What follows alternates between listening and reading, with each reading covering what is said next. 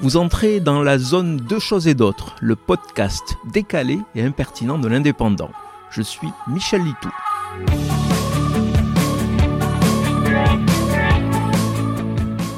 Si les voitures électriques et fusées construites par les techniciens d'Elon Musk sont relativement fiables, on ne peut pas en dire autant du réseau social Twitter acheté la semaine dernière par le milliardaire américain. Du moment qu'il a signé le chèque de 44 milliards de dollars et fait son entrée dans le bâtiment de la société en portant un lavabo, une référence un jeu de mots entre think, penser et think, lavabo, c'est véritablement panique à bord. Un peu comme si la fusée qui devait coloniser la planète rouge se retrouvait à court de carburant à 10 km de la surface. La chute va être rude et les dégâts considérables. Quelques heures après l'arrivée de Musk à Twitter, l'essentiel des cadres prend la porte. Et ce week-end, la moitié des employés de base ont reçu un mail leur signifiant leur licenciement. Jamais rentable, Twitter ne vaut pas ce prix.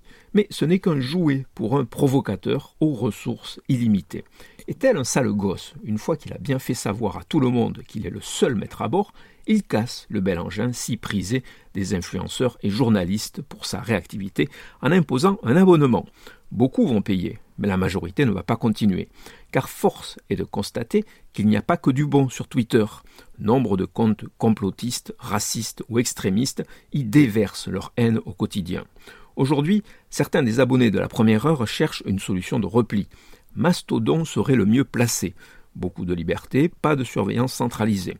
Et cette volonté de faire court et incisif, sans trop se prendre au sérieux, puisque sur Mastodon, on ne publie pas un tweet, mais un poète. Vous venez d'écouter Deux choses et d'autres. Je suis Michel Litou. Si ce podcast vous a plu, retrouvez ma chronique tous les jours dans l'Indépendant. À demain!